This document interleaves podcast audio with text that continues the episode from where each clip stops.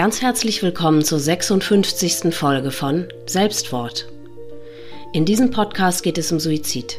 Betroffene erzählen ihre Geschichten von ihren Erfahrungen und allem, was mit ihrer jeweiligen Situation einhergeht.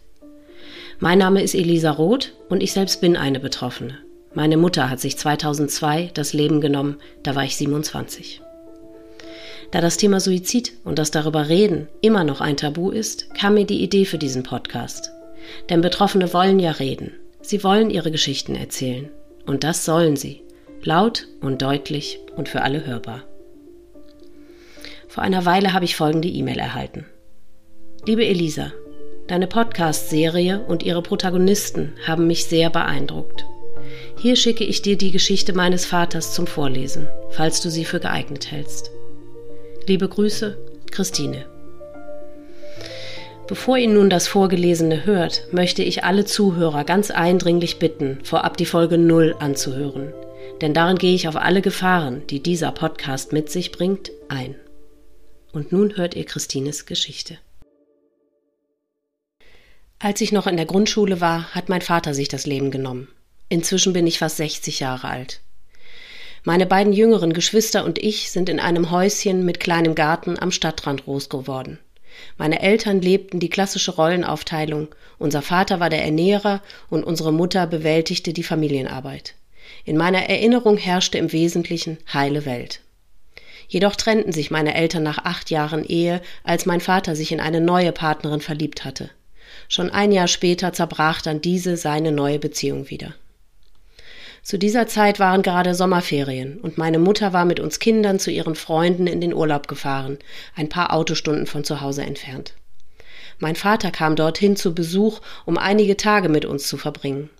Generell ging er bei uns zu Hause ein und aus und verbrachte Zeit mit uns Kindern, jenseits von starren Regelungen wie jedes zweite Wochenende oder die halben Ferien.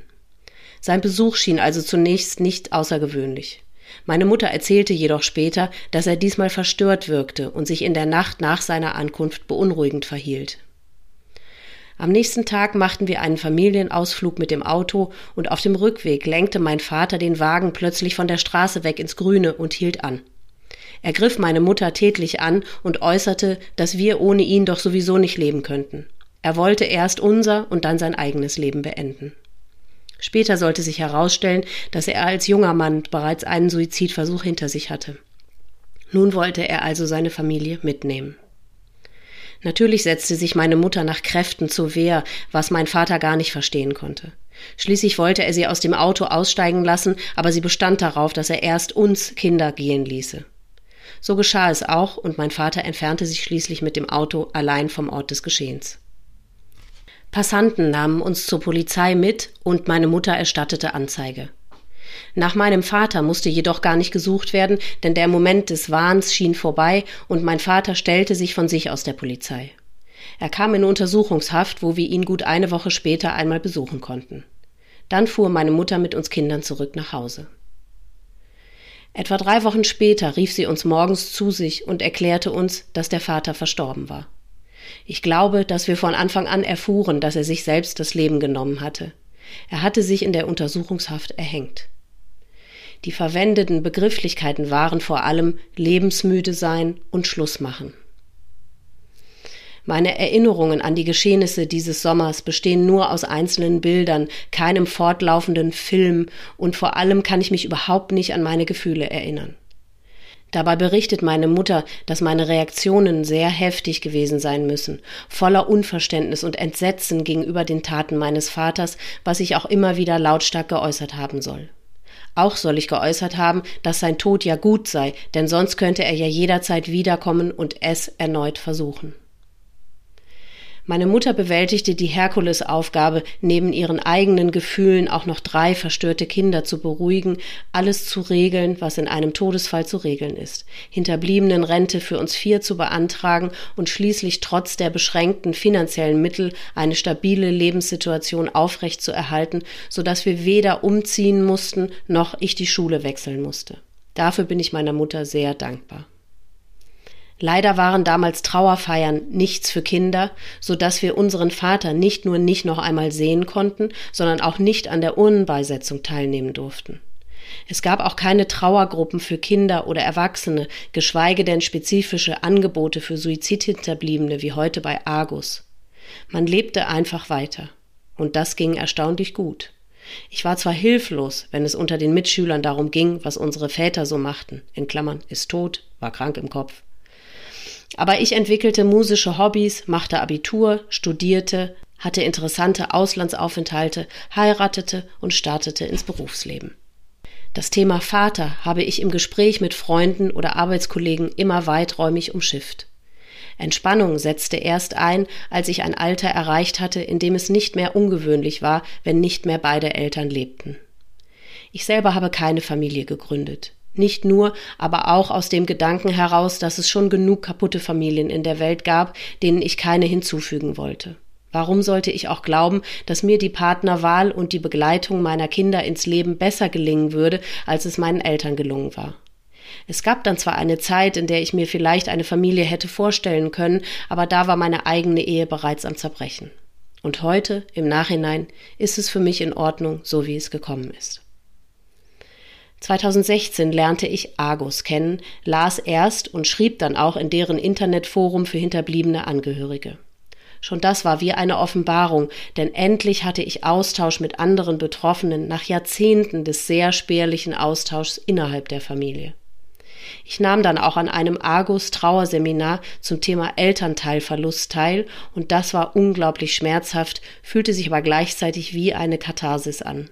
Gerade der Austausch mit anderen gleichartig Betroffenen, in Klammern, wir hatten ja alle einen Elternteil verloren, und die Leitung durch Trauerbegleiterinnen, die selbst Suizidhinterbliebene waren, half mir sehr. Heute nehme ich an einer Argus Selbsthilfegruppe teil. Ich muss gestehen, dass ich jahrzehntelang nur auf das emotionale Leid meiner Mutter und von uns Kindern als Suizidhinterbliebene fixiert war und dass ich die anderen Hinterbliebenen, insbesondere die Eltern und Geschwister, aber auch weitere Verwandte, Freunde und Arbeitskollegen meines Vaters gar nicht in ihrer Betroffenheit gesehen habe. Im Nachhinein tut mir das sehr leid und ist mir auch gänzlich unverständlich. Ich erkenne mich in dir, Elisa, wieder wir wollen alle Details des Geschehens kennen, alle Fragen beantwortet wissen. Das lässt uns nicht zur Ruhe kommen. Aber woher kommt das? Keine Antwort der Welt würde ja meinen Vater wieder lebendig machen. Und ich habe ebenfalls den Drang, der Geschichte meines Vaters Gehör zu verschaffen. Auch hier, warum eigentlich? Vielleicht, weil ich die Erfahrung gemacht habe, dass wenn ich den Suizid meines Vaters erwähne, sich mir auf einmal andere, mir gar nicht besonders nahestehende Menschen mit dem Suizid eines ihrer Familienangehörigen anvertrauen. Und weil dann vermutlich uns beide die Erkenntnis gut tut, ich bin nicht allein. Ambivalent empfinde ich diesen Drang in Bezug auf den geplanten erweiterten Suizid. Es ist ja am Ende nicht geschehen. Will ich nur Aufmerksamkeit erregen? Gibt es eine Art Wettbewerb, wer hier die dramatischste Geschichte hat?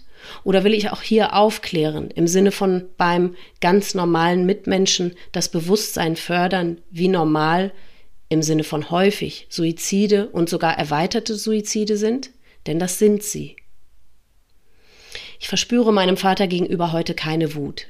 Eher spüre ich auch nach so langer Zeit immer wieder seine Verzweiflung am Leben und falle dann selber in ein tiefes, tränenreiches Loch voller Weltschmerz. Und ich habe quasi ein schlechtes Gewissen denjenigen Betroffenen gegenüber, die beim Suizid ihres Angehörigen bereits Jugendliche oder Erwachsene waren, denn sie mussten die Situation managen, gegebenenfalls nach ihrem Angehörigen suchen und ihn vielleicht sogar finden, mit der Polizei und später den Behörden umgehen, die Bestattung organisieren und schließlich den Besitzstand des Verstorbenen auflösen. Ich musste nur den Verlust erleiden. Mein Verstand sagt mir, dass das natürlich totaler Nonsens ist. Aber mein Bauch suggeriert mir immer mal wieder, dass mein Anrecht auf Entsetzen und Trauma irgendwie geringer ist. Dadurch nimmt meine Verstörung aber leider nicht etwa ab. Im Gegenteil. Je älter ich werde, desto stärker scheint mich das Thema zu beschäftigen. Auch ich habe von meinem Vater vermutlich seine Veranlagung zu Depressionen geerbt. Ich habe immer wieder Zeiten erlebt, die ich im Nachhinein als depressive Episoden einschätzen würde, und seit etwa zehn Jahren kann ich diese Zustände nicht mehr alleine managen. Ich erfahre Linderung durch Medikamente und ambulante Psychotherapie. Was mich beim Hören vieler Podcast-Folgen erschreckt hat, sind eure Feststellungen, Damals sei ja alles noch ganz anders gewesen. Man habe weniger offen über Depressionen und Suizid gesprochen und es habe weniger Angebote für Erkrankte und Hinterbliebene gegeben. Das sind Feststellungen, die ich zwar sofort unterschreiben würde, aber ihr sprecht oft von den 90ern oder Nullerjahren, also 20 bis 30 Jahre nach dem Suizid meines Vaters. Hatte sich unsere Gesellschaft denn in diesen 20 bis 30 Jahren so wenig weiterentwickelt? Erschreckend. Meine Botschaft? Habt Mut. Mut, auf eine betroffene Person zuzugehen. Das könnte einfach bedeuten, dass ihr ihr nicht aus dem Weg geht, sondern im Gegenteil mit einem freundlichen Blick eure Zuwendung ausdrückt. Oder es kann bedeuten, dass ihr sie zum Kaffee trinken oder Spazierengehen einladet. Habt Mut, eure eigene Betroffenheit zu erwähnen, wenn es sich im Gespräch ergibt. Denn dadurch stärkt ihr das Selbstvertrauen anderer, vielleicht anwesender Betroffener. Und ihr zeigt den anwesenden Nicht-Betroffenen, dass sowas in ganz normalen Familien passieren kann. Dass es jede und jeden treffen kann, ohne dass wir dadurch zu Aussätzigen werden. Leistet Beistand. Jemandem beistehen bedeutet ganz wörtlich genommen ja, bei jemandem stehen zu bleiben, auch wenn derjenige weint, verzweifelt oder sprachlos ist, anstatt vor Hilflosigkeit oder Ungeduld wegzulaufen. Euer Dasein hilft. Danke, Elisa, für dieses Projekt und für deinen unermüdlichen Einsatz. Das war Christines Geschichte. Liebe Christine, danke, dass du dir die Mühe gemacht hast, deine Geschichte für uns aufzuschreiben. Dass du in einem so frühen Alter deinen Vater verloren hast, tut mir unendlich leid und dafür möchte ich dir meine tief empfundene Anteilnahme aussprechen. Ich bin sehr froh, dass du inzwischen einen Weg gefunden hast, auf dem du dir Hilfe gesucht hast und durch verschiedene Möglichkeiten und Angebote Linderung deines lebenslangen Schmerzes schaffen kannst. Ich bin mir ganz sicher, dass dein Vater bis heute immer bei dir und sehr stolz auf dich ist. Für deinen weiteren Weg wünsche ich dir alles erdenklich Gute.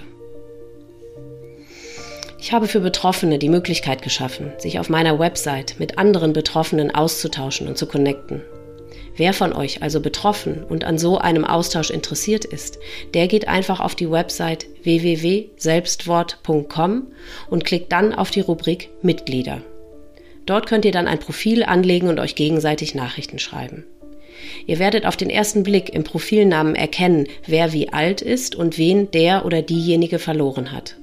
Somit könnt ihr euch ganz gezielt jemand Passenden für eure Situation heraussuchen.